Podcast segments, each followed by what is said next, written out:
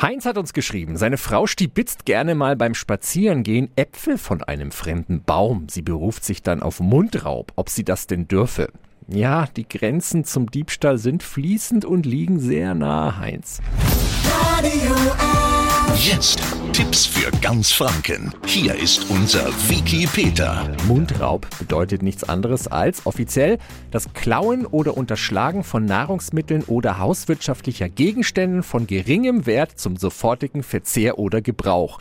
Die weit verbreitete Meinung, Mundraub sei straffrei, ist falsch. Und deshalb wird dieser Begriff im deutschen Gesetz auch seit 1975 nicht mehr verwendet. Schon das Pflücken eines Apfels von einem fremden Baum ist Ganz einfach Diebstahl. Wer dazu auch noch über einen Zaun steigt, der begeht auch noch darüber hinaus Hausfriedensbruch. Und wer ein Messer zum Obstabschneiden benutzt, kann sogar wegen bewaffnetem Diebstahl dran sein.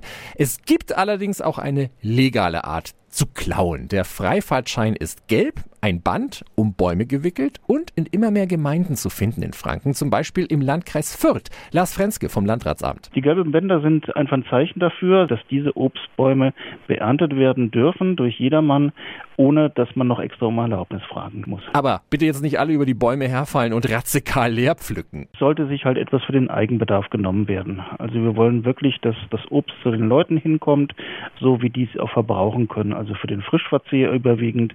Es sollte jetzt jetzt nicht die Bäume ganz abgeerntet werden, um zum Beispiel damit mosten zu gehen. Wenn sich alle daran halten, dann haben auch alle was von den gelben Bändern und alle bleiben straffrei. Tipps für ganz Franken von unserem Wiki Peter. Wiki Peter. Täglich neu in Guten Morgen Franken um 10 nach 9.